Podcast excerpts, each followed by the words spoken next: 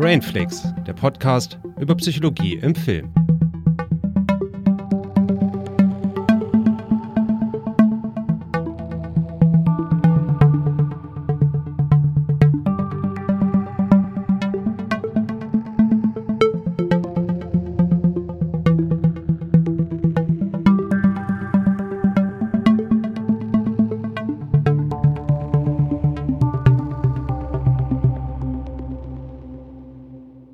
Und herzlich willkommen zu einer neuen Folge Brainflix und diesmal mit der dritten Folge Movie Science. Und an meiner Seite, also ich bin Julius und an meiner Seite ist die wissenschaftliche Expertin Christiane.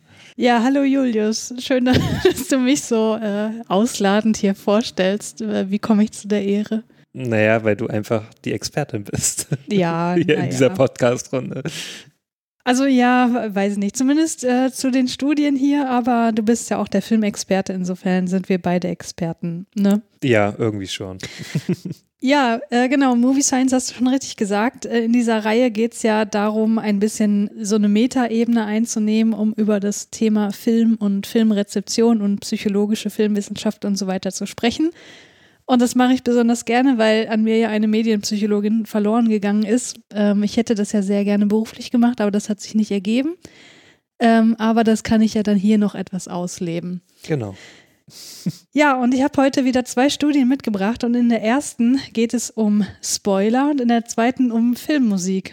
Das sind doch zwei richtig interessante Themen. Welche hättest du denn gern zuerst? Das ist mir egal, aber Spoiler klingt schon mal sehr gut. Dann haben wir schon mal den Spoiler weg. Spoiler Und dann kannst du mir das Ende nicht mehr spoilern. Verstehe. Ja, okay, dann machen wir das doch. In der ersten Studie, die da heißt Spoilers go bump in the night, Impacts of minor and major reveals in Horrorfilm Enjoyment von Johnson et al. aus dem Jahr 2018, Mhm. geht es um Spoiler und wie wir Spoiler wahrnehmen und wann Spoiler besonders schlimm sind und wann vielleicht nicht so schlimm und wie Mhm. sich das Ganze insbesondere in Bezug auf Horrorfilme auswirkt. Aber was ist denn überhaupt ein Spoiler? Wie würdest du das beschreiben? Ja, so ein Vorwegnehmen von Informationen, so, so, ein, so ein Verraten von der Geschichte oder so, von irgendwelchen Wendungen in der Geschichte. Ja, Ja, genau. Oder also, von Ereignissen. ja. Ja. also ich habe mir so überlegt oder so mein Empfinden ist, dass sich der Begriff des Spoilers auch irgendwie verändert hat über die letzten Hm. Jahre. ja. Weil ich dachte immer so, bis vor ein paar Jahren, ja, ein Spoiler, das ist, wenn wirklich für den Genuss und die Bedeutung des Films fundamentale Plot-Twists verraten werden. So jetzt ja. beispielsweise bei David Fincher-Filmen. Ne? Die haben ja Hm. meistens so einen Twist Ja. und wenn man den verrät, dann spoilert man den ganzen Film so. Und heute habe ich aber das Gefühl, insbesondere durch Game of Thrones scheinen auch so Vorab-Infos über komplett jegliche Inhalte, abgesehen ja, von ja. so einer total kryptischen Beschreibung des Plots als Spoiler zu gelten. Also teilweise sogar Bilder, Hm. weil die Bilder verraten, dass ein gewisser Charakter noch am Leben ist. So. ja, ja. Hast du das auch so, so eine Entwicklung? Ja, besonders jetzt durch diese ganzen Serien, die es jetzt gibt, die dann auch so gehypt werden. Also da Mhm. werden ja wirklich so kleinste Infos als sofort als Spoiler wahrgenommen. Ja, das hat sich schon ziemlich verändert. Ich weiß noch so damals, so vor 20 Jahren war so der größte Spoiler in Six Sense, dass Ja. halt Bruce Willis, ne, also das Ende dann verraten wird. Ähm, ja, ja. So, das war so einer der größten. Und jetzt ist irgendwie jeder, also äh, schon in Trailern wird dann bemängelt, dass dann schon der Trailer viel zu sehr spoilert. Hm. Oder dass irgendwelche, ja, also da, es ist ja schon so ausgeartet, dass, also besonders bei Game of Thrones ging mir das so, dass dann so Arbeitskollegen nicht mehr verraten durften, also das, äh, ne, was in der Folge geschehen ist oder so. Dass Mhm. man sich dann die Ohren zugehalten hat. ja, ja. Oder auf Twitter Game of Thrones gemutet hat. Ja, ja, genau, richtig. Das ging mir dann auch so. Ja. Weil ich einfach nichts, ähm, ich wollte diesen Sehgenuss mir, äh, mir, nicht, mir nicht zerstören lassen. Ja. Ja. Gab es denn schon Filme oder Serien, wo Spoiler wirklich für dich die Freude am Seherlebnis getrübt haben? Also wo du das wirklich gemerkt hast beim Gucken so, Mist, das habe ich jetzt schon gewusst, jetzt wurde ich nicht mehr so überrascht. Na, ich habe überlegt, aber so richtig ist mir nichts eingefallen. Außer jetzt Game of Thrones, weil dann wirklich schon damals ein Freund von mir erzählt hat, also da habe ich die Serie noch gar nicht geschaut. Hm. Also da dachte ich mir auch, das, das wird nicht wichtig sein für mich. Und da habe ich gesagt, ja komm, erzähl ruhig und so. Hm. Da hat er zum Beispiel die Rote Hochzeit gespoilert Hm. oder ähm, hier mit Ned Stark und so. Aber hattest du das dann beim Gucken das Gefühl, dass dir was vom Erlebnis genommen wurde, dadurch, dass du wusstest, was passiert? Mm, nicht so richtig, weil ich wusste ja auch nicht so richtig, wie es passiert. Ja. Und war dann trotzdem geschockt. Also besonders Rote Hochzeit. Ja, ja. Aber ich glaube, das hätte mich noch mehr geschockt, hätte ich es nicht gewusst. Weil ich habe ja die ganze Zeit mir so gedacht, ja, irgendwann muss das ja jetzt kommen. mhm, so, ne? ja. Hm. ja, und äh, irgendwann kam das ja dann auch. Und dann dachte ich mir, ja, okay, das, ne? Aber ich, ich glaube, ich wäre noch mehr so, so bestürzt gewesen, wenn ich das einfach nicht erwartet hätte. Mhm. Ja.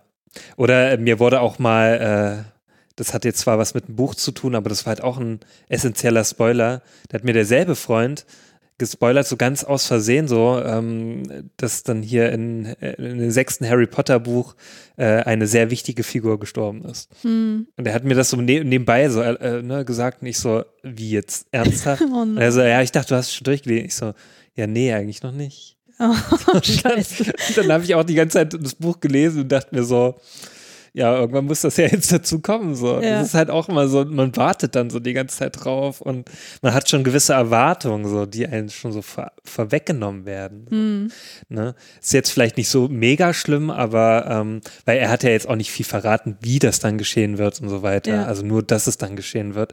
Das ist vielleicht auch nochmal so ein Unterschied Mhm. Ob man dann einfach nur das verrät, was, also was passiert oder wie es halt passiert. So, ne? Mhm, ja. Also mir wurde ja auch nicht erklärt, wie die rote Hochzeit abläuft, so, Ja. ne? was dann alles genau explizit passiert. Also ich wusste nur, dass da sehr viele sterben werden und so und dass Mhm. es so ein krasser Einschnitt ist in diese Serie so und, Mhm. oder in, die, in diese Buchreihe.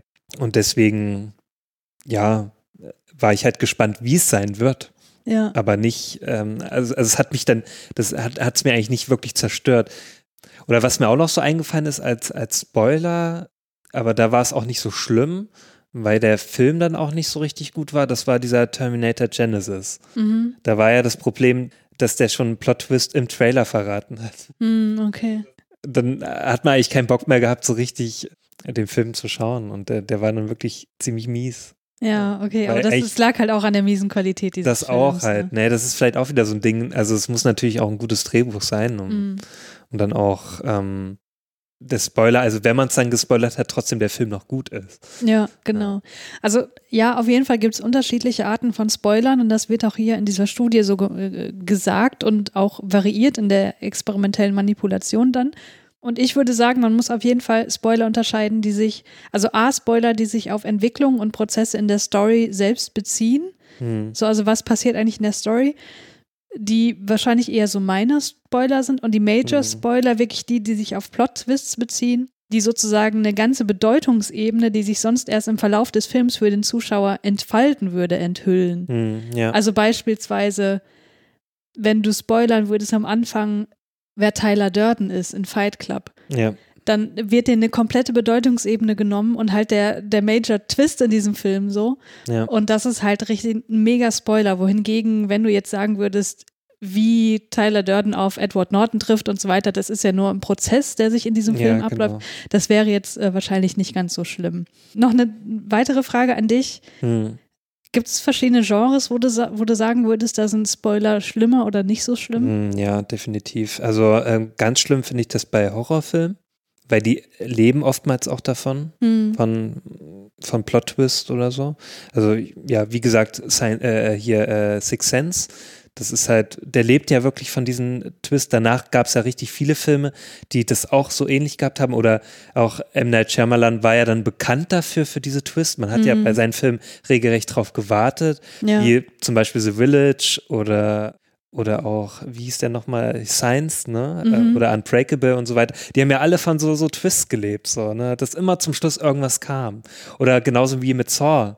Man hat ja richtig drauf gewartet, bis zum Schluss dann wieder irgendwas, naja, das war jetzt die Amanda, die die ganze Zeit die Fäden gezogen hat. Oder das Mhm. war dann der Arzt, der dann die ganze Zeit eigentlich im Hintergrund war. Und eigentlich war das gar nicht der, sondern der, der und der. Das war dann immer, das wurde immer weiter gesponnen. Das wurde so absurd. Mhm. Aber irgendwie diese ganze Filmreihe hat nur davon gelebt, von diesen Twists. Ja. Weil das Drehbuch eigentlich richtig schlecht war. Aber dann haben die immer diesen Twist zum Schluss dann ähm, noch eingebaut. Dann Das stimmt. Also gerade bei Saw finde ich ein super Beispiel, weil das hier in der Studie auch vorkommt. Vorkommt tatsächlich. Ja. Ich finde, der Plot-Twist, der dir verrät, warum der Typ das alles arrangiert, Ja. ist das Beste an der ganzen Filmreihe. Und wenn man Mhm. das weiß, braucht man das alles nicht mehr schauen, meine Nee. Meinung. Ja, Ja, also, ja. Das ist eigentlich so absurd, ja. Und das ist, äh, in diesem Horrorgenre zieht sich das ja wirklich durch. Also, die, die leben ja sehr oft davon, dass dann am Schluss irgendwas rauskommt. Zum Beispiel auch The Others mit Nicole Kidman, dieser Film. Mhm. Wenn du das schon vorab weißt, ähm, worauf der ne, hinauszieht, so,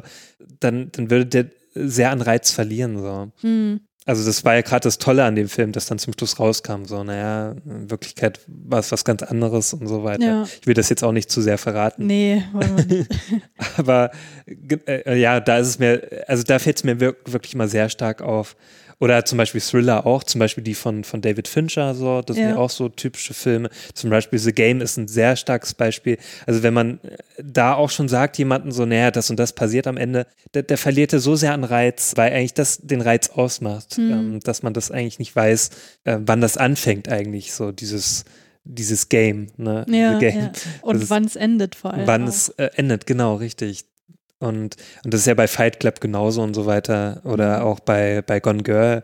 Hm, hm. Das sind ja wirklich so diese Twists, die den dann richtig ähm, reizvoll machen. Hm, ist dir noch irgendwie sowas eingefallen, wel welchen Genres das noch ganz stark ist? Vielleicht Science Fiction noch so ein bisschen. Ja, Ähm. ja, Science-Fiction-Filme, da ist ja meistens auch im Prozess des Films irgendwas, was dann sozusagen erforscht wird oder was die entdecken oder Mhm, so. Also ja. ich denke jetzt gerade an Live so, ne? Oder Ja. wenn ich jetzt an Under the Skin denke, da ist das Ende ja auch nochmal krass, was dem Mhm. ganzen Film einfach nochmal eine neue Bedeutung verleiht. Also ja, Science-Fiction auf jeden Fall auch, vor allem wenn es halt so Science-Fiction-Thriller sind. Aber ich glaube, es gibt auch einfach Genres, da sind Spoiler sowas von scheißegal, weil das einfach überhaupt nicht der Bedeutungsebene irgendwas wegnimmt, wenn man sagt, der und der stirbt am Schluss. Weil das von vornherein schon feststeht, so, weil sonst würde das Drama nicht als solches bestehen. Ich denke da jetzt gerade an Philadelphia zum Beispiel. Also da ist es so klar, wie der Film ausgehen wird. Ich glaube, bei Tram allgemein so, weil da weiß man also entweder ist es dann so am Ende, okay, der, die Person stirbt oder halt nicht. Also, Mhm. ne, also, aber trotzdem ist es ja irgendwie auf, auf arbeitet es ja auf so einen dramatischen Höhepunkt zu. Ja. Und da ist es ja genau. eigentlich egal, was dann, ob dann so ein Story-Twist kommt. Also die haben ja nicht unbedingt einen Twist zum Schluss. Ja. Ähm, Wobei auch nicht konsistent, ne? Ich denke gerade an Abbitte, wo es ja, Ja, auch einen okay. krassen Twist gibt. Ja, das, ja, das ist so, so eine Ausnahme. Ja, der hat mich da auch nochmal ganz schön.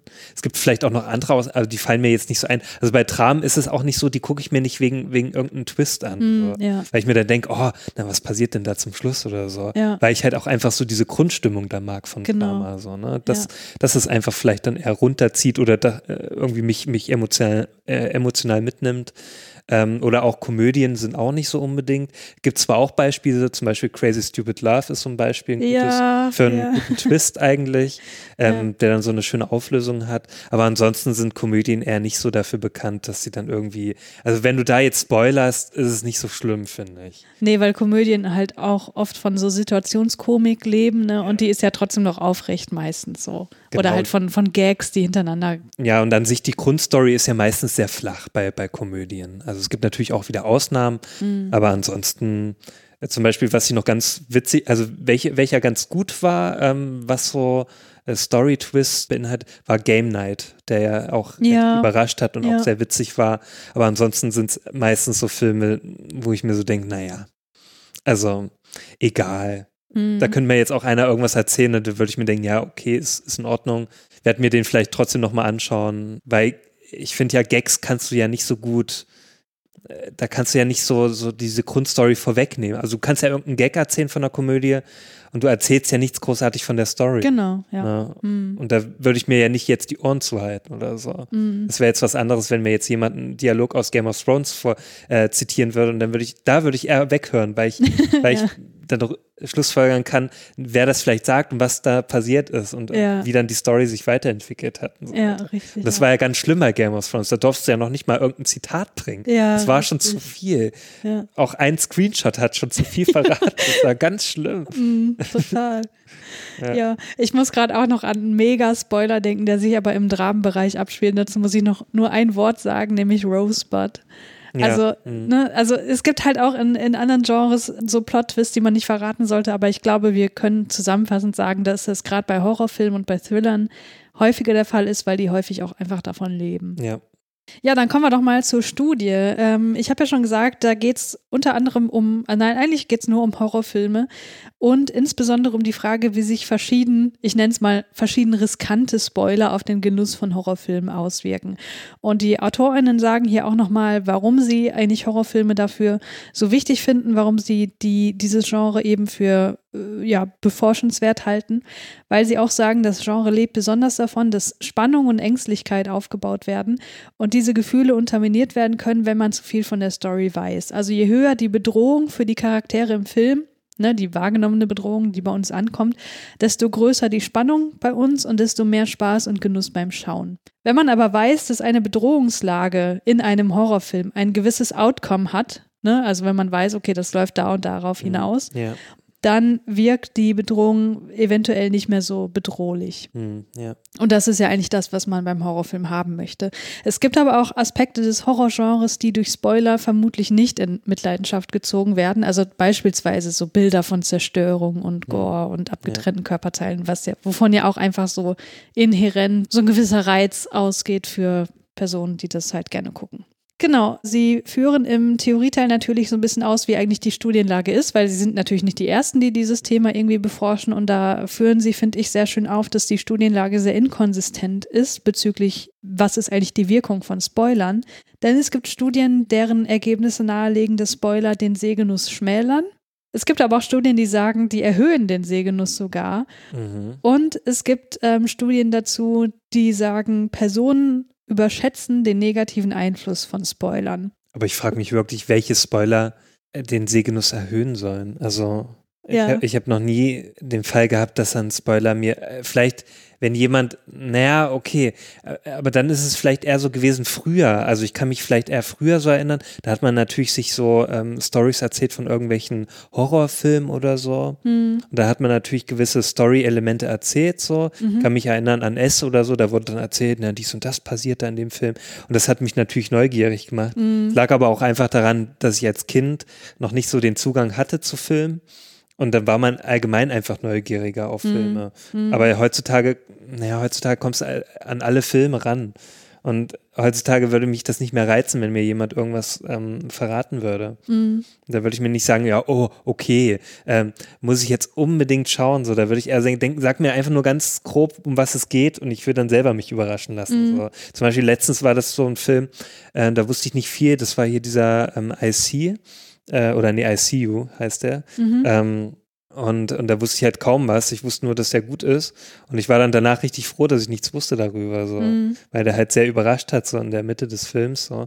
Und das wäre halt blöd gewesen, wenn mir das schon jemand vorher erzählt hätte, so. Ja, aber es gibt tatsächlich Spoiler, die sich positiv auswirken können, nämlich solche, Hm, die dabei helfen, das Narrativ besser zu verstehen. hm, Ähm, Sie sagen hier, wenn die Fluency erhöht wird, also die Flüssigkeit der Rezeption, hm. weil du einfach schon vorher weißt, was passieren wird. Und ich kann das sehr gut nachvollziehen, wenn ich so an Gangsterfilme denke oder ne, Ja. an diese typischen Filme, wo irgendeine Gruppe von Leuten irgendeinen Coup durchzieht. Weil ich bin meistens, ich verstehe es einfach nicht. Ich verstehe einfach diese Planung immer nicht, wenn die Leute ja. irgendwie was planen und dann gehen wir da und dahin, dann ne, nehmen wir die aus und dann machen wir das und das. Und wenn ich davor, also wenn ich mir vorstelle, ich lese mir vorher durch, wie dieser Coup ist, was die da an Mhm. Ja. Hintergedanken haben, dann würde ich diese Art von Film wahrscheinlich besser verstehen und hätte dann auch mehr Spaß damit, weil ich Mhm. mir zwischendurch nicht denken würde, so, ich komme nicht mehr mit, sorry, wer ist denn jetzt auf welcher Seite und so. Ich mache das dann immer danach, wenn ich es nicht ganz verstanden habe. Ja. Ähm, Aber das, das kann ich schon nachvollziehen, dass Mhm. das sozusagen eine positive Art von Spoiler ist. Sie sagen aber auch, was andere Gründe sind für die inkonsistenten Ergebnisse, bezogen darauf, wie Spoiler wirken. Sie sagen nämlich, Spoiler können sich unterschiedlich auswirken, je nachdem, wann sie präsentiert werden und auf welche Inhalte sie sich beziehen. Dazu gibt es eben auch experimentelle Befunde, die gezeigt haben, dass Spoiler, die komplett vorab präsentiert werden, also vor dem Film oder vor, vor dem Lesen einer Geschichte, wirken sich negativ auf den Genuss aus, während Spoiler, die während des Schauens erst präsentiert werden, keine Wirkung auf den Genuss hatten. Also wenn dir quasi, während du guckst, gesagt wird, jetzt gleich passiert das und das, dann hat es offenbar weniger Wirkung auf den Genuss. Da würde ich trotzdem aber diese Person, die mir das sagt, würde ich trotzdem eine hauen. Würdest du nicht, hallo? Nein, nicht hauen, aber da würde ich so sagen, was, was fällt dir ein? Hallo? Jetzt mal die Klappe. Ja. Und sie sagen, dass Spoiler, die sich auf den Ausgang einer Geschichte beziehen, keine Wirkung haben, aber solche, die sich auf die Entwicklung des Plots beziehen, schon. Also das geht wieder so, ein bisschen, äh, so in die Richtung, was ist jetzt eigentlich ein Minor und ein Major Spoiler? Hm, ja. Und auf Basis der inkonsistenten Studienlage nehmen die AutorInnen jetzt an, dass sich kleine Spoiler, die sich auf Details beziehen oder spannungsreiche Szenen oder Jumpscares verraten, die Flüssigkeit der Rezeption erhöhen, weil man dadurch der Geschichte besser folgen kann. Hm. Der Genuss beim Schauen sollte sich aber auch durch solche Spoiler verringern, weil einfach so ein Überraschungsmoment wegfällt.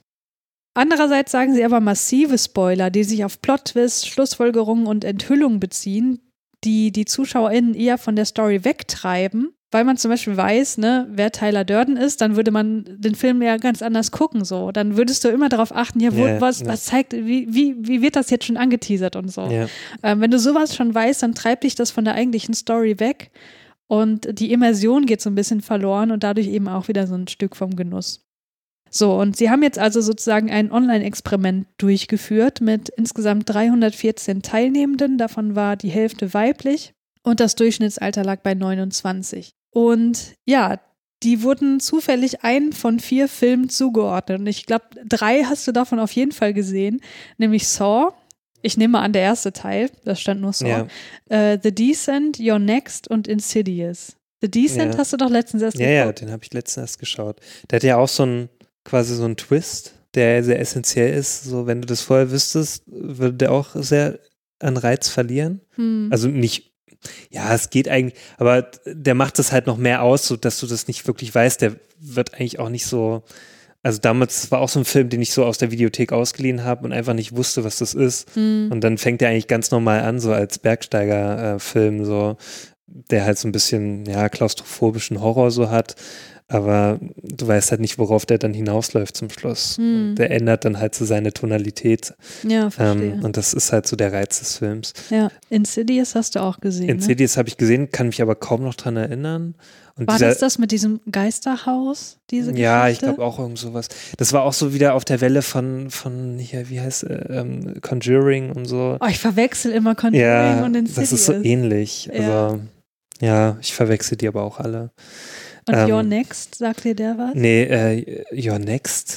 Nee, Also ich habe den mal gegoogelt ganz nichts. kurz und das sah so ein bisschen aus wie so eine Horrorkomödie eher. Also ich Nee, kenne den auch Den gar kenne nicht. ich gar nicht. Ja. Und der erste Jahr Saw ist Genau. natürlich, ja, der hat ja auch so ein bisschen, also damals war ich wirklich ganz schön geschockt von diesem Ende. So. Mhm. Aber damals war ich auch noch nicht viel gewohnt. So. da Ja. war ich, äh, ich glaube, von vielen Filmen äh, noch richtig gehuckt. Ja, ja. Also die Teilnehmenden wurden zufällig einen von diesen vier Filmen zugeordnet und dann wurde ihnen, bevor sie das geguckt haben, eine Zusammenfassung des Films präsentiert, die aber relativ oberflächlich war. Und dann schauten sie jeweils drei Szenen aus dem jeweiligen Film an. Und vor diesen drei Szenen wurden ihnen noch weitere Texte vorgelegt. Und da äh, fand dann sozusagen die experimentelle Manipulation statt. Denn diese Texte enthielten entweder keinen Spoiler, das war die Kontrollbedingung, oder verschiedene Arten von Spoilern. Hm. Variiert wurde die Art des Spoilers, also Minor oder Major Spoiler, ich gebe dir gleich auch ein Beispiel dafür, Hm. und der Zeitpunkt, auf den sich der Spoiler bezieht, entweder äh, im ersten, zweiten oder dritten Akt des Films. Hm. Und nach jeder der Szenen mussten sie dann Fragen beantworten, zum Beispiel in Bezug auf die empfundene Spannung. Ne? Wie, wie spannend fanden sie jetzt diese Szene? Wie flüssig fanden sie die Narration, also das, was mit Fluency hier bezeichnet wird? Und wie viel Spaß hatten sie beim Schauen? Hm. Es gab noch viele weitere Fragen, aber ähm, ich wollte hier wirklich auf die wichtigen Studienergebnisse mich konzentrieren. So, ich habe hier ein Beispiel für einen Spoilertext mitgebracht, der sich auf The Descent bezieht. Deswegen, wer den noch nicht geguckt hat, hier kommt jetzt ein meiner Spoiler für The Decent. Nur ich habe keinen, ich habe den Major extra Ja, rausgelassen. du hast den noch nicht geschaut. Ich habe den noch nicht geschaut und hier geht auch nicht viel draus hervor. Also äh, da, ein Beispiel für den Text für The Decent ohne Spoiler. Nachdem eine der Freundinnen, Juno, von einer Kreatur angegriffen wird, wehrt sie sich und tötet sie. Sie dreht sich dann um, in dem Glauben, sie höre noch ein anderes Wesen, das sich ihr nähert. Das ist die Version ohne Spoiler. Und jetzt kommt die mit dem Minor-Spoiler. Und du wirst sehen, der Text ist sehr ähnlich, weil das ist ja immer so, ne, das, was man versuchen will zu erreichen, dass es möglichst standardisiert und gleich ist und dass eben nur ein kleines Detail geändert wird. Der meiner Spoiler geht folgendermaßen. Nachdem eine der Freundinnen Juno von einer Kreatur angegriffen wird, wehrt sie sich und tötet sie. Dann dreht sie sich um und sticht ihrer Freundin Beth versehentlich in den Hals im Glauben, die sei eine der Kreaturen. So, Ja. vielleicht erinnerst du dich noch an die Szene. Ja, natürlich. und die Frage ist, warum ist das jetzt ein minor Spoiler und kein Major Spoiler? Naja, weil der größere Zusammenhang, der sich um diese Kreaturen rankt, ja nicht verraten wird. Genau. Ich habe keine Ahnung, was das ist und ich will es jetzt gerade auch nicht wissen, Ja, ja, aber äh, genau. du willst wissen, was damit gemeint ist. Ja, So, und übrigens wurde dann vorher auch noch gefragt, ob die Teilnehmenden die Filme denn vorher schon kannten. Weil man denkt sich ja, gut, wenn die das schon kennen, dann braucht man keine Studie, Hm. ja die also sich mich auf würde das Spoiler jetzt, bezieht. genau, mich würde das jetzt also nicht mehr überraschen. Ja. Ja. Und tatsächlich äh, war bei einem Großteil der Teilnehmenden das tatsächlich der Fall, dass sie die Filme schon kannten. Hm, Die haben die Studie dann aber trotzdem mit allen durchgeführt, egal ob der Film bekannt war oder nicht. hm, Und die haben die Ergebnisse dann aber überprüft, je nachdem, wen sie analysiert haben. Also die haben quasi das einmal analysiert, nur für die Personen, die die Filme noch nicht kannten und dann eben nochmal für die gesamte Teilnehmergruppe. Und ähm, die AutorInnen sagen hier, dass sich die Ergebnisse im Prinzip nicht unterschieden. Was ich tatsächlich relativ erstaunlich finde, aber gut. So, jetzt zu den Ergebnissen.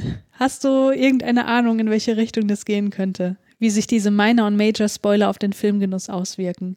Also ich denke mal, wenn Major-Spoiler erfolgen, ich glaube, das wirkt sich schon stärker au- aus auf, auf den Spaß, Hm.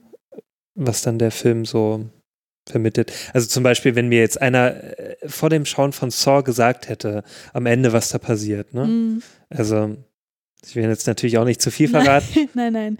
Oder wenn dir halt bei- The Decent jemand gesagt hätte, was genau, das für Kreaturen was das für sind. Kreaturen sind, dass die dann auch irgendwann auftauchen und was das bedeutet und so weiter Ja. für die Story, dann hätte ich das auch nicht so geil gefunden. So. Weil das Mhm. gerade ja, also diese, diese, besonders diese beiden Filme, die, die leben ja total davon, Mhm. von, von diesen, besonders Saw. Also Saw ist ja wirklich ein äh, Paradebeispiel. Paradebeispiel dafür. Also du wirst ja auch so reingeworfen in eine Situation, du weißt gar nichts, ne? Hm. Also du bist ja genauso ahnungslos wie diese äh, Protagonisten, die da in, in diesem Keller sind. Ja. Ähm, und du arbeitest dich ja auch so voran wie die Protagonisten. Mhm. Das ist ja gerade so der Reiz davon. So. Ist ja genauso wie der Film Cube zum Beispiel, Ja, wo du auch einfach reingeworfen wirst, du weißt nichts. ja. Und dann kommt ja irgendwann zum Schluss dieser, diese Auflösung davon. So, ne? Es gibt zwar bei Saw, man kann ja auch schon vorab sagen, es gibt da noch mehr Auflösung. Das ist ja eigentlich noch nicht so die richtige Auflösung. Die ganzen Drehbuchautoren haben ja dann noch mehr reingesponnen, obwohl ich das auch dann so sehr konstruiert finde. aber, Ja.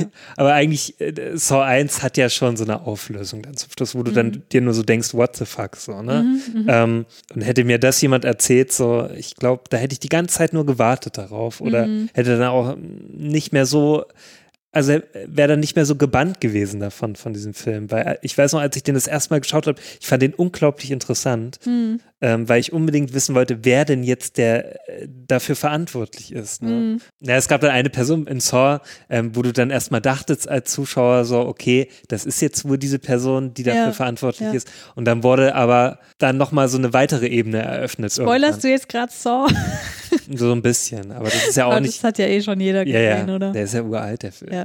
Ja, ja, aber komm mal, aber du hast jetzt schon recht so. Also das ist ja auch das, was die AutorInnen erwartet haben, dass sich die Major-Spoiler natürlich irgendwie negativer auswirken als die Minor-Spoiler. Ja. Das Ergebnis war, dass sich generell überhaupt kein Effekt von Spoilern auf den Sehgenuss gezeigt hat. Auch nicht auf die Spannungen, auch nicht auf die Flüssigkeit der Narration. Also es gab so gut wie keine statistisch signifikanten Ergebnisse. Aber äh, eine Frage äh, noch dazu. Wie haben Sie die Spannung gemessen? Also, Ach so, über Fragebogen. ach so. Die haben den äh, nach Naja, diesen zehn es ja Fragebögen vorgelegt. Dann ist es ja aber auch wieder so recht subjektiv so. Ja, ja, guter Punkt, da kommen wir gleich in der Diskussion noch drauf. Ja, also ich finde natürlich auch ein paar Filme, also auch die ich schon zigfach geschaut habe, ich würde die trotzdem super bewerten und spannend, auch wenn ich die schon in- und auswendig kann. Ja, ja. Ja, guter Punkt, behalte es mal im Hinterkopf. Also zu den Ergebnissen, es haben sich ein paar wenige statistisch signifikante Ergebnisse gezeigt, die aber A, total klein waren, auch irgendwie relativ zufällig verteilt, hatte ich den Eindruck, und deswegen auch kaum eine wirklich überzeugende Interpretation ermöglichen. Und deswegen erwähne ich die hier nicht weiter. Mit anderen Worten, egal wie massiv der Spoiler war und wann er präsentiert wurde, hatte überhaupt keine Auswirkung darauf, wie die Szenen wahrgenommen wurden. Hm. So, und jetzt ist natürlich die Frage, wie kann das sein? Weil die Ergebnisse stehen im krassen Kontrast zu der weit verbreiteten Ansicht, dass Spoiler das Seherlebnis negativ beeinträchtigen. Deswegen spoilern wir ja auch nicht, zumindest soweit das geht. Ja.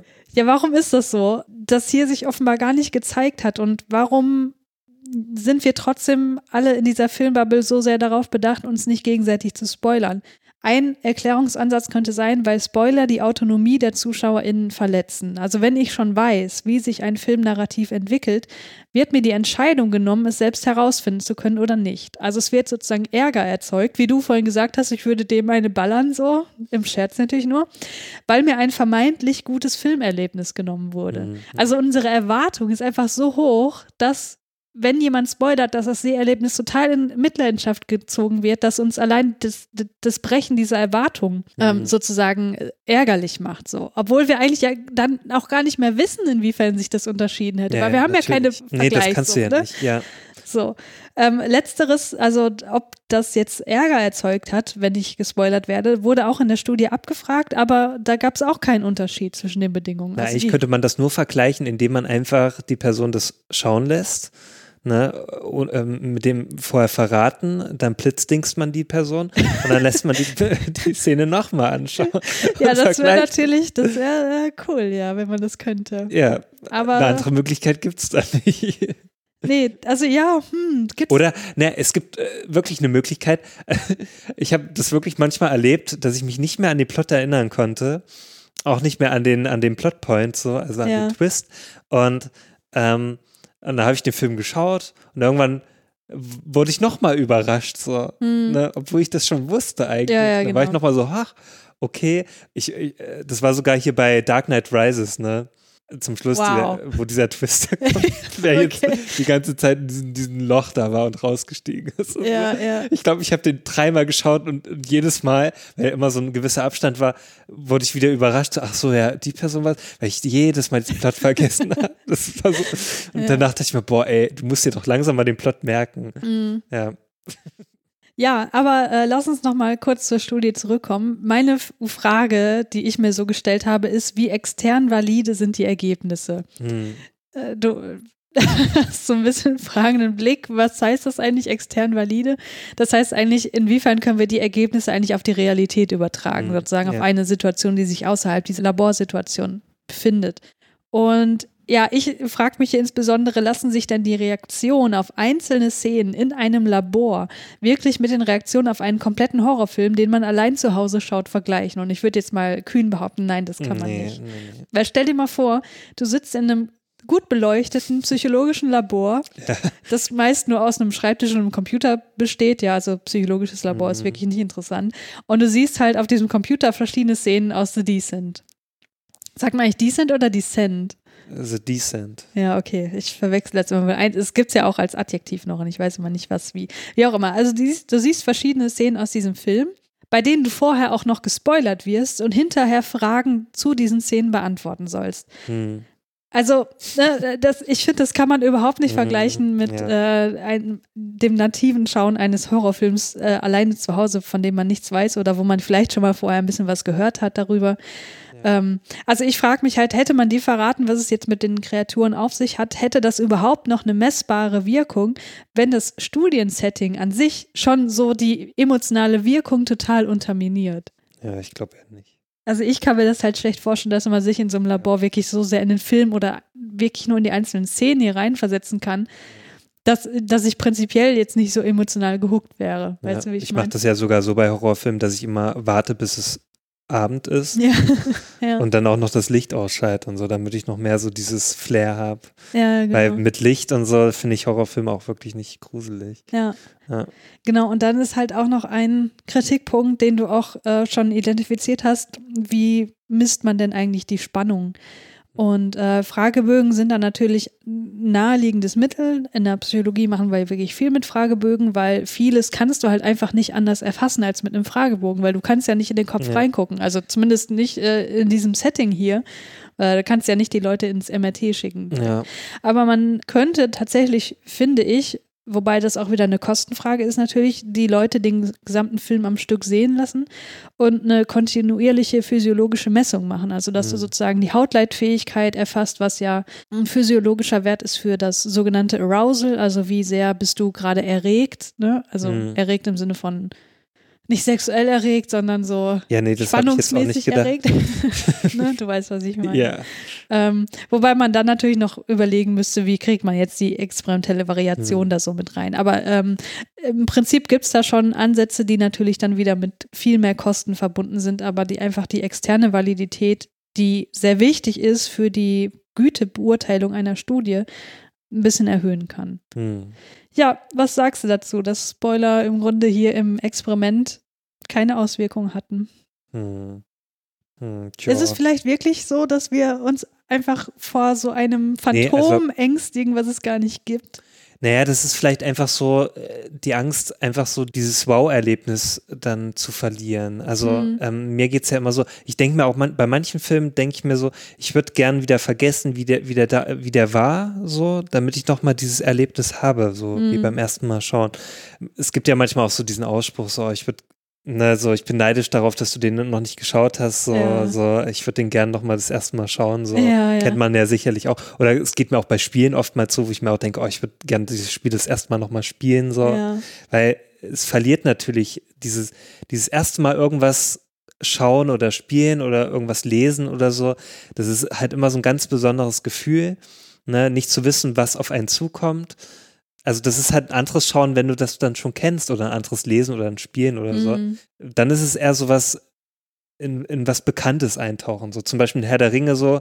Ich gucke den ja auch dann gerne trotzdem nochmal an, obwohl ich weiß, wie das alles endet. Mhm. Aber das ist dann eher so ein Wohlfühlen, so, so Ja. eher so ein, naja, ich gehe jetzt in eine bekannte Welt, ich weiß, was passiert Ja, und ich, ich kenne die ganzen Plotpoints, aber ich, ich habe trotzdem Spaß daran. ja. Das nimmt ja, diese Filme machen ja trotzdem Spaß. Warum guckt man sich einen Film nochmal an? Das ist halt was anderes dann. Dann, dann will ich auch nicht, also dann erwarte ich keine Spannung oder so, Mhm. um, ne, sondern einfach so dieses, dieses äh, bekannte Gefühl so Mhm. von irgendwas. Oder dass man nochmal auf andere Aspekte achtet. Ja, genau. Ne? Das ist ja auch das Tolle, so zum Beispiel so Filme, die so einen Twist haben, zum Beispiel so ein Fight Club, da kannst du ja dann eher beobachten, so, ob du das dann auch erkennst, worauf das hinführt. So, Mhm. Ja, ne? genau. Ob der Tyler Durden wirklich so gut da integriert ist ähm, und, und ja, ob das wirklich Sinn macht Ja, ja. und so weiter Genau. in dieser ganzen Story.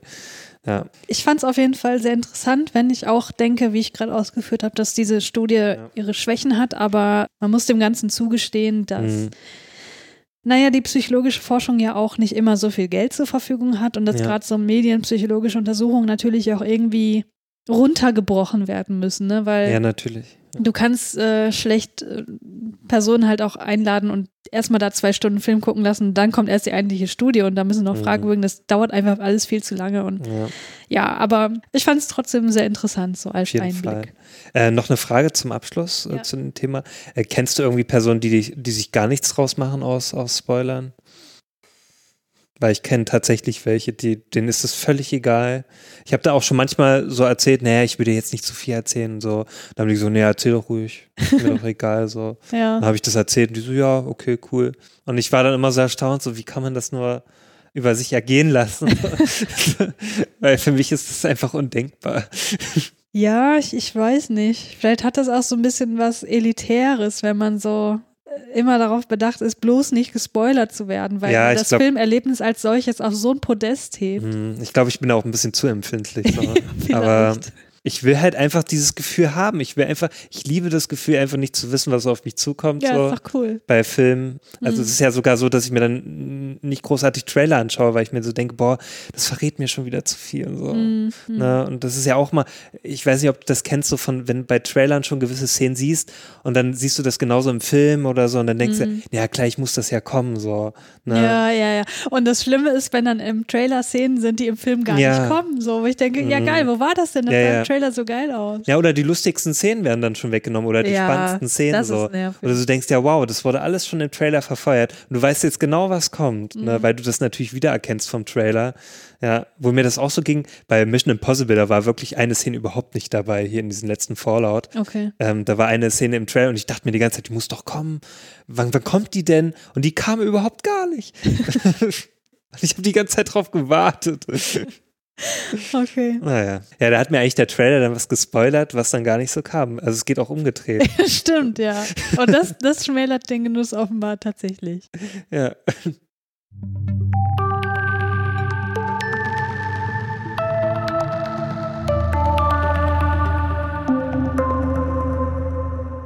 So, in der zweiten Studie soll es um das Thema Filmmusik gehen und insbesondere um die Frage, ob sich unbekannte und bekannte Filmmusik anders auswirkt auf die emotionale Wirkung beim Zuschauer.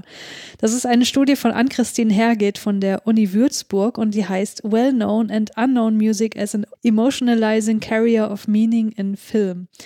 Da erstmal wieder die Einstiegsfrage an dich, Julius. Glaubst du, dass es einen Unterschied für die emotionale Wirkung einer Szene macht, ob da jetzt bekannte oder unbekannte Musik im Hintergrund gespielt wird? Ja, ich denke schon. Also natürlich verbindest du mit bekannter Musik immer irgendwas. Hm. Also mir geht es manchmal so, wenn ich irgendeinen Song kenne so und ich erkenne den dann in einem Film wieder, dann merke ich so, ah, jetzt finde ich gerade die Szene viel toller oder Mhm. den Film an sich finde ich dann viel schöner. Ja. So, das ging mir, wo, wo ging mir das denn so? Bei irgendeinem Film, da kam so ein Song von, von einer Lieblingsband von mir und da dachte ich mir, boah, ist das geil gerade. So, ne? Ja. Das ist jetzt gerade so schön. Und dann habe ich den Film gleich als viel besser wahrgenommen. So. Okay. Klar waren die Filme auch an sich gut, aber ich habe dann nochmal die Szene so viel mehr in Erinnerung. Mhm. Und ähm, ja, es wertet für mich auf jeden Fall auch auf so. Ähm, natürlich auch so ein Soundtrack an sich, ohne jetzt bekannte Songs, kann auch sehr schön sein, aber die, die Szenen an sich bleiben für mich viel mehr im Kopf dann. Es geht Mhm. mir dann auch manchmal so, wenn ich den Song dann so äh, von einem regulären Album zum Beispiel hör, hör, äh, höre und dann erinnere ich mich an diese Szene in, in dem Mhm. Film dann Mhm. wieder. Ich weiß nicht, ob, ob du das auch kennst. Ja, auf jeden Fall. Dann ja, und und dann hat man gleich so eine Verknüpfung, weil Musik ist ja auch mal ganz viel so mit irgendwas Visuellem, was du dann so verknüpfst. ja. Ich verknüpfe das auch oftmals so, wo ich die Musik gehört habe und somit verknüpfe ich das dann auch mit dem Film, den ich irgendwie geschaut habe. Ja. Ich habe mir da auch so Gedanken gemacht, bevor ich die Studie gelesen habe und ich dachte so, ah, es gibt halt Beispiele für beides. Ne? Es gibt Mhm. total geile Szenen, wo bekannte Musik gespielt wird, aber dann gibt es auch wieder so Original Scores, die mich Mhm. einfach so beim Schauen so komplett vom Hocker gehauen Ja, haben. natürlich, die gibt es ja auch, richtig. Ja, Und dann ist es eher umgekehrt, dass ich danach dann den Soundtrack nochmal ja genau. Und dass ich dann da die Bilder wieder sehe aus dem Film, so, ja. Ja. Ja, die Autorin fragt sich hier erstmal im Theorieteil, warum sollte es denn überhaupt einen Unterschied zwischen bekannter und unbekannter Musik geben, was jetzt die emotionale Wirkung angeht. Und sie sagt genau wie du das gerade auch ausgeführt hast, bekannte Musik erweckt Emotionen und Gedanken, weil mit dieser Emotionen verknüpfte Erinnerungen und Assoziationen aktiviert werden. Ne? Also Erinnerungen sowohl Mhm. Ähm, jetzt, wo habe ich das zuletzt gehört oder welchen Ort verbinde ich damit, welche Menschen verbinde ich damit, welches Gefühl. Mhm. Und Assoziationen, das sind halt auch ganz allgemeine äh, Verknüpfungen, die jetzt nicht irgendwie autobiografisch sein müssen, sondern ich verbinde mit diesem Song einfach, keine Ahnung, der wurde schon mal in der Werbung gespielt oder so. Ne? Einfach alles, was man damit verbindet. Und das führt dann dazu, dass die Musik in dieser Szene, in der sie gespielt wird, nicht nur als solche wirkt, also als Musik an sich, die irgendeine emotionale Wirkung hat, sondern die Wirkung geht durch all das, was man mit der Musik verknüpft, über die Szene hinaus. So, und da ist mir sofort, als ich das gelesen habe, so eine Szene eingefallen, wo ich auch immer dran denke, wenn ich denke, boah, das ist so eine geile Einbindung von einem bekannten Mhm. Song. Und das ist in Lawrence Anyways von Xavier Dolan, Mhm, wo A New Era von Moderat gespielt wird. Ja, das, Und das ist einfach audiovisuell so geil. ja habe Also, ich auch gerade die Szene im Kopf. Ja, Ja. das fand ich auch gut, ja. Die verlinken wir auch in den Shownotes. Es gibt nämlich als einzelne Szene bei YouTube und da kann man sich das angucken. Und ich finde Mhm. es einfach, ah, es ist einfach perfekt. So. Und ich habe das einfach geliebt, als ich das gehört habe, weil ich den Song halt auch kannte und mochte. Ja. Und andererseits, äh, unbekannte Musik kann hingegen eher Emotionen und Assoziationen wecken, die über das einzelne Individuum mit seinen individuellen Erinnerungen und Assoziationen hinausgehen. Ne? Also man kennt die Musik natürlich noch nicht, Mhm. aber die KomponistInnen möchten natürlich trotzdem irgendwie gezielt irgendwie Emotionen wecken in den, in Mhm. den Zuschauenden. Deswegen muss man da irgendwie so, so kollektive ähm, emotionale Muster so ansprechen, von denen man erwartet, okay, das und das Mhm. und das, das Instrument wirkt irgendwie so und die Melodie wirkt so und so weiter. Und ich finde, ein Soundtrack, der das bei mir total geschafft hat, weil ich finde, das ist einfach so ein Sound, ein Score in dem Fall. Also Score ist eher so dieses Orchestrale, ne? also was für den Film geschrieben wird. Soundtrack ist sozusagen alles drumherum auch noch, also auch Ja. zusätzliche Songs und so weiter. Ein Film, der das total geschafft hat, diese, dieses kollektive Gefühl von Verliebtsein ähm, mit der Musik äh, einfach auszudrücken, ist Beale Street, also Mhm. der, der Soundtrack von Nicolas Britell, den ich ja auch an jeder Stelle, wo ich danach gefragt werde, Ja, irgendwie ja. total hervorhebe, weil ich den so gut finde. Ja, hast du letztens schon erwähnt im Podcast. Ja. ich weiß, sorry, aber der ist einfach so gut. Ja, das, der ist mir auch in Erinnerung geblieben. Auch während des Schauens dachte ich mir, wow, das ist gerade echt gut. Ja. Ja. Mir ging das zuletzt bei 1917 bei dem Film, Okay. ähm, wo dann auch diese, diese Szene ist, da, als er da von so einem Sturz aufwacht und dann da aus, aus diesem Haus da schaut und dann diese in der Nacht, dann, also es ist Nacht geworden, dann da Mhm. diese ganze, wird auf diese eine Stadt da gefeuert und so weiter und du siehst so diese Explosion, das wirkt aber auch wie so ein Feuerwerk irgendwie und dann Mhm. steigt so diese Musik auf. Also das, fand ich so magisch irgendwie. Ähm, das hat mich auch total, also da hatte ich auch so Gänsehaut bei diesem Soundtrack. So. Mhm. Also eigentlich äh, sehr oft bei diesem Soundtrack, bei diesem Mhm. ganzen Score. Ja. Ja, der hat mir auch sehr gut gefallen. Ja. Ja, wenn es um Soundtrack geht, äh, muss ich noch mal ganz kurz Evangelion erwähnen. ähm, das ist ja die Serie, der, der Anime, den wir bei Track 26 Folge für Folge besprechen. Und da finde ich, ist der Soundtrack auch wirklich, ähm, ja, ist einfach hervorzuheben, weil der ist, der besteht sowohl als, aus Score als auch aus Hm. vorhandenen Songs, also vor allem so, wie soll ich das sagen, so christliche Choräle und so, so richtig Mhm. bombastische Musik, so zum Beispiel von Händel, Halleluja und so, Mhm. was man einfach kennt, so, ne? Das ist einfach so, Ja, so kulturelle Osmose. Das hat man eigentlich, eigentlich mitbekommen. So, das kennt man einfach. Und das ist einfach so eine Wirkung und es wird halt in der Szene gespielt, wo es eigentlich im Prinzip überhaupt nicht zu dem passt, was da Mhm. vonstatten geht. Und deswegen macht das Ganze so eine Diskrepanz auf, die aber dann auch wieder total passt so und was einfach Ja. so die Wirkung dieser Serie sehr stark charakterisiert. Kommen wir wieder zur Studie zurück und wir befinden uns da immer noch im Theorieteil, ähm, wo die Autorin noch so ein bisschen darauf eingeht, welche Wirkung Filmmusik beziehungsweise Musik im Allgemeinen haben kann, unabhängig jetzt davon, wie bekannt die Musik ist. Sie sagt zum einen, Musik ist inhärent mit verschiedenen Emotionen verknüpft. Also platt gesagt, traurige Musik erzeugt Traurigkeit, fröhliche Musik erzeugt Fröhlichkeit. ja. Filmmusik hat aber noch weitere ganz bestimmte Wirkungen, die sich auf den Transport von Bedeutung beziehen. Zum Beispiel, Musik gibt einer Szene Kontext.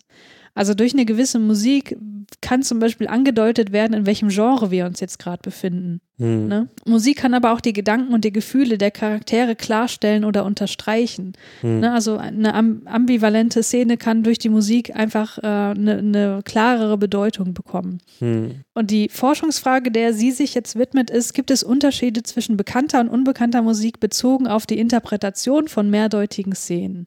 Hm. So, wie wurde das Ganze gemacht? Das war auch wieder ein Online-Experiment. Ich weiß nicht, ob das, äh, ob das sozusagen so schnell publiziert wurde, dass das aufgrund von Corona online durchgeführt würde. Ich würde mal äh, behaupten, auf Basis meiner Erfahrung, wie lange das mit dem Peer Review dauert, ähm, dass das Ganze vor Corona schon durchgeführt wurde.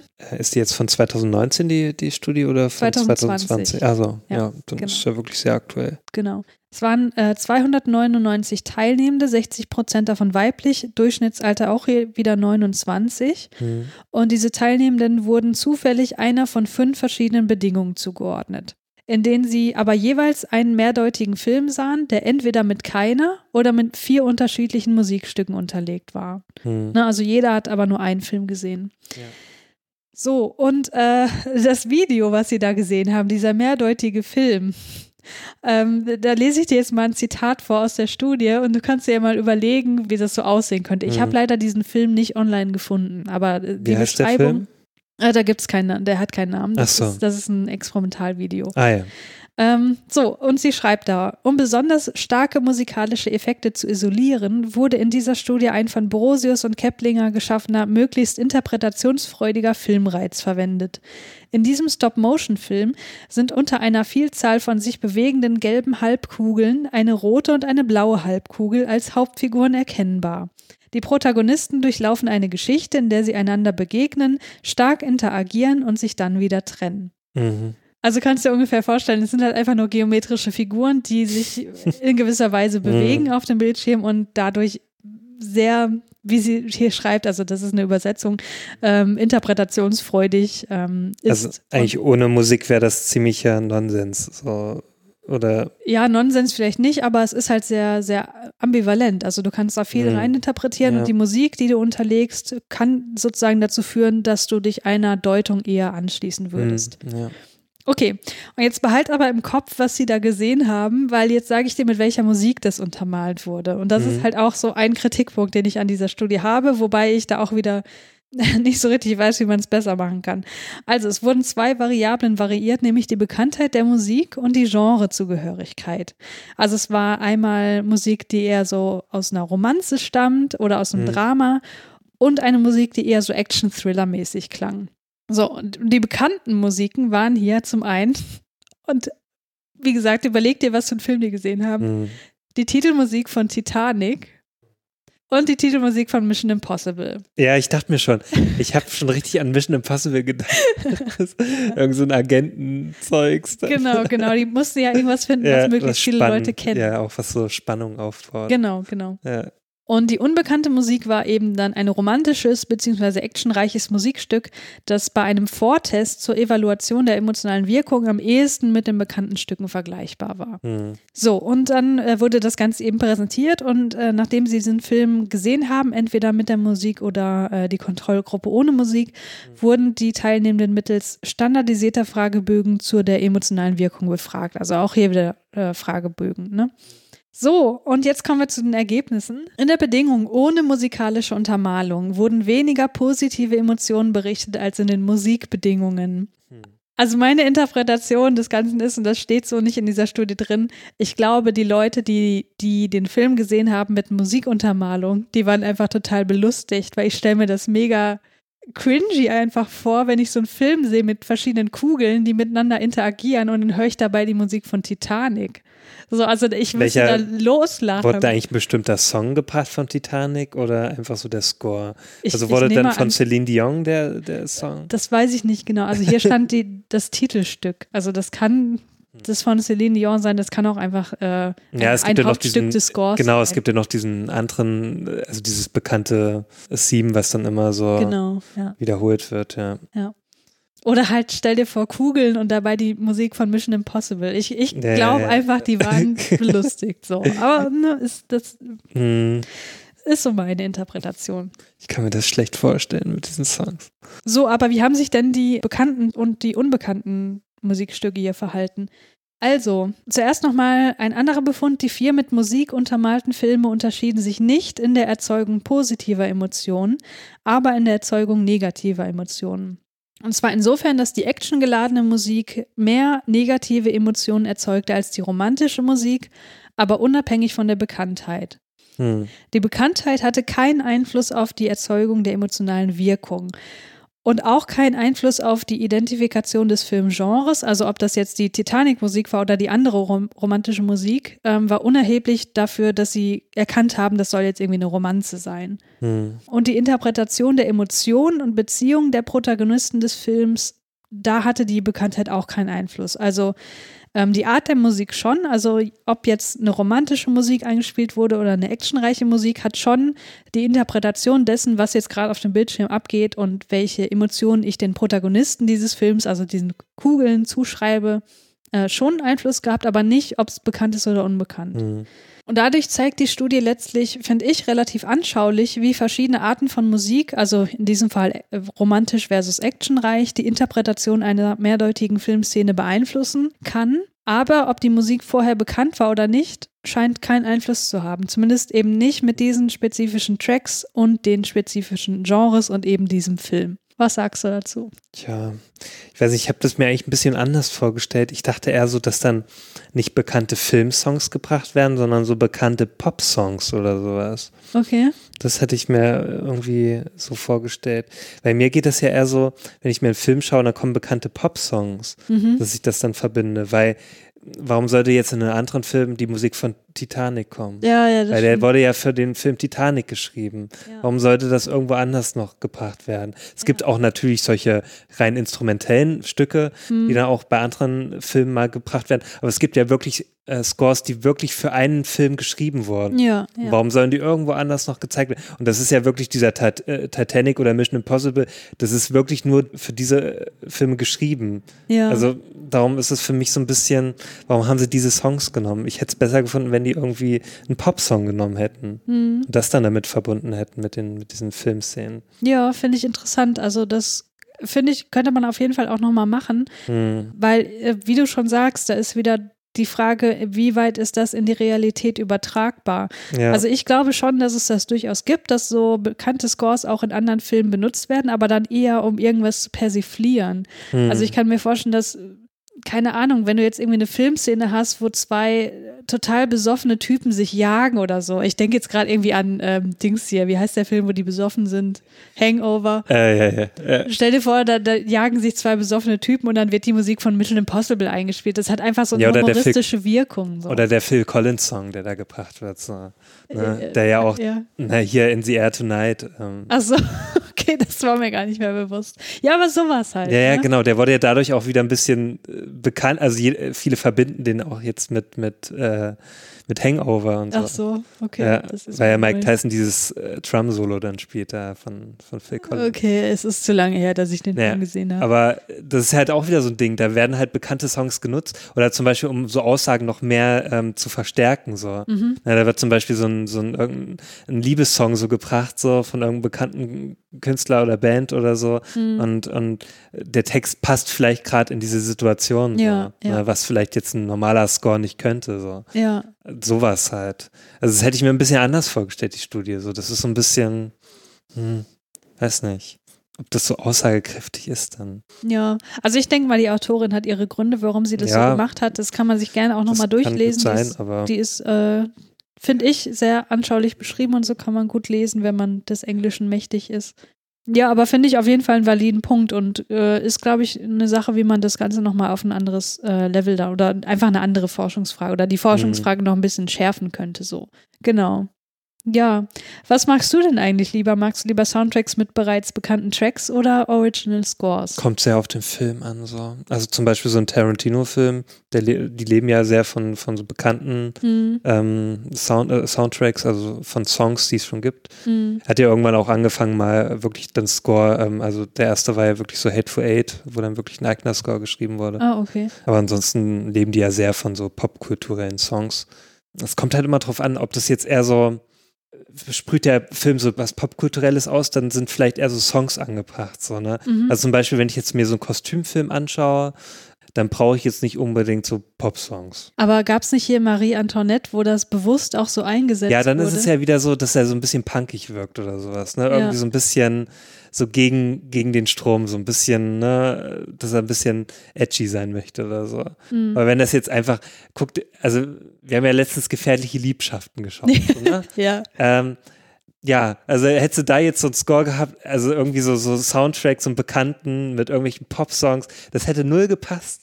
Also da muss das wirklich jetzt so, Ja. da muss es wirklich so, so äh, Musik, so Rokoko, Barock und so, sowas halt, so, ne? ja, ja. Aber, Es sei denn halt, man möchte es halt Genau. brechen, ne? ja, aber das war ja dann mit der Neuverfilmung, zum Beispiel Eis, Eiskalte Engel, der hat ja sehr von, von bekannten Soundtracks Ja. gelebt, so, Ja. ne? Also viele Also der Soundtrack, der ist ja auch durch die Decke gegangen. Genau, damals. richtig.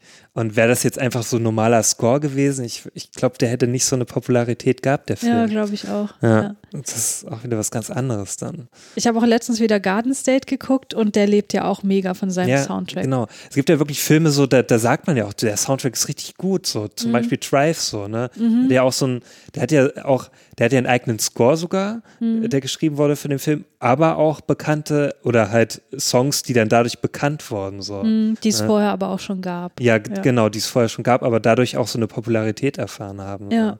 Oder auch so, ein, so einen neuen Trend dann auch wieder eröffnet haben, so von, von so 80s äh, Synthie-Pop. Ja, ja, ja. So, und das ist halt sehr unterschiedlich. Zum Beispiel Drive, den Soundtrack liebe ich total, Mhm. aber ich liebe dann auch wieder so, so Soundtracks, wo der Score wirklich für den Film geschrieben wurde. So. Mhm. Welche würdest du da besonders hervorheben? Na, die zum Beispiel von Sam Mendes, so American Beauty äh, 1917 jetzt zum Beispiel, fällt Mhm. mir jetzt ein. Also die fand ich auch so vom, vom Score an sich sehr gut. Ähm, was war noch so? Ich fand Ich- Arrival sehr gut. Ja, Arrival ist auch gut. Ich muss ja sagen, die, äh, die Scores von Terrence Malick-Filmen finde ich immer sehr gut. Auch wenn du da jetzt nicht so der Fan bist von dem Film, aber ich mag die Soundtracks sehr. Ich höre die auch mehr einfach so an, Mhm. weil die immer sehr schön anzuhören sind. Mhm. Moonlight würde ich natürlich auch ja, nennen. Moonlight, so Barry Jenkins, ja. Ja, also auch von Nicolas Bretel. Ja, Wie hieß nochmal der von Arrival, der gestorben ist? Johann ah ja, Johansson. Johann Johansson, ja, der macht, hat natürlich auch sehr gute Soundtracks gemacht. Ja. Oder jetzt auch die, die den Joker-Soundtrack, also die ja dann für Sicario 2 den Soundtrack gemacht hat und dann für Joker, ähm, die Isländerin da, wo das auch sehr so basslastig, so, also sehr, so mit Cello, so. Ja, stimmt. Ja, ja. Ja. Ich finde Sicario, vielleicht habe ich das auch zu spät mitbekommen, aber war das nicht so einer der ersten Filme, der so dieses unglaublich tiefe Wummern so Mm, reingebracht ja, hat in so- die Scores, was ja. man so in jedem Trailer heutzutage hört. Das war ja dann auch sehr bezeichnend für diese Soundtracks von Johann Johansson, so, Mhm. diese sehr tiefen, so, ja. Hildur hier heißt. Ja, sie ja, genau, Ja. richtig. Konnte ja niemand aussprechen, sogar bei der Oscarverleihung. Ja, ich habe es jetzt einfach so abgelesen, wie es für mich Ja, ja, aber bei Oscarverleihung hat man die auch, glaube ich, vollkommen falsch ausgesprochen. Ja, sicherlich. Ja. Ja. Ja. Und gibt's noch irgendwie so, also das waren ja jetzt eher so, so moderne Werke, gibt's noch so wirklich ikonische Soundtracks oder Scores, die du total abfeierst? Also was mir jetzt sofort einfällt, so was, was, was ein mega bekannter Soundtrack ist von 1492, dieser Film da, wo dann dieser, das war auch so in den 90er Jahren so ein bekannter Song.